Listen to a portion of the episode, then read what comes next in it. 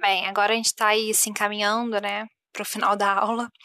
É, acredito que vocês já tenham olhado e conferido o gabarito das questões do livro. E eu prometi para vocês um trecho extra aí do Todorov, de um livrinho que eu gosto muito dele, que eu tenho em casa e já li e reli várias vezes, que se chama A Literatura em Perigo. É um livro curtinho, mas tão bom. E o trechinho que eu escolhi para vocês fala um pouco sobre o poder na literatura.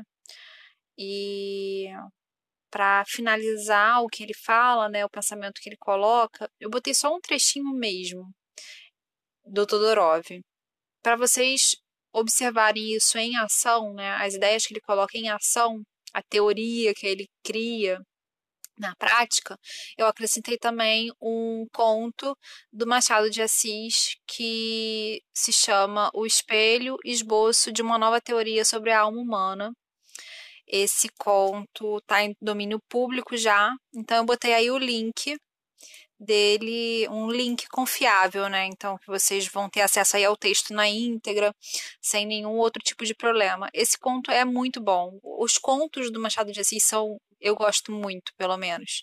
E deixo a dica aí para vocês lerem em voz alta, porque quando a gente lê em voz alta, o texto adquire outras cores.